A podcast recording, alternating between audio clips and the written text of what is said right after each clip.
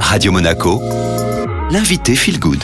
My Positive Impact, c'est parti avec Bénédicte Tesson qui nous raconte un récit. Aujourd'hui, ça nous concerne pour beaucoup d'entre nous. C'est le fameux dilemme quand on veut manger bio et faire en même temps attention à son budget. Il y a une foule d'émotions qui se bousculent. Elle nous raconte à travers ces mots le dilemme d'Estelle, mère de deux enfants. Les vacances sont déjà loin. La fatigue du rythme effréné de septembre se fait sentir. Comme d'habitude, le planning est serré. Le travail, récupérer Jade et Léo à l'école, mais avant, faire les courses. À droite, direction le magasin bio. À gauche, le supermarché.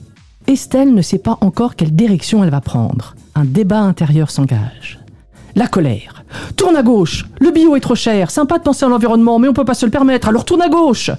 La tristesse. On doit vraiment continuer à acheter des produits pleins de pesticides qui polluent nos sols, notre eau, notre santé. On va vraiment tourner à gauche.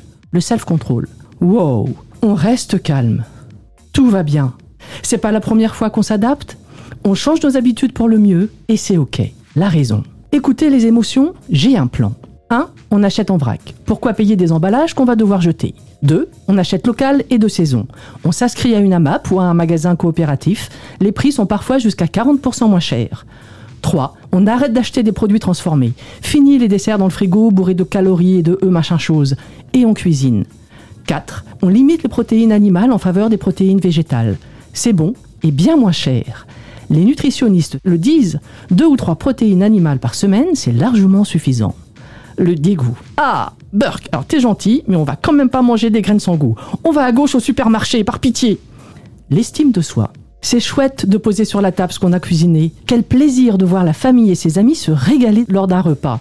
Le bien-être. Se faire du bien, c'est pas compliqué. Regardez Géraldine, la copine coach sportive, son budget alimentation est de 500 euros par mois, ils sont quatre et ils mangent bio tous les jours.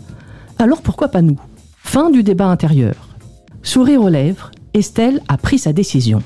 Elle tourne à droite, en direction du magasin bio. Et ce sera peut-être aussi euh, votre résolution. Merci beaucoup Bénédicte Tesson hein, qui propose très souvent le lundi un récit hein, pour nous permettre de repenser l'écologie, l'environnement, la prise de décision. Le podcast est disponible sur toutes les plateformes et je vous laisse retrouver la playlist de Radio Monaco.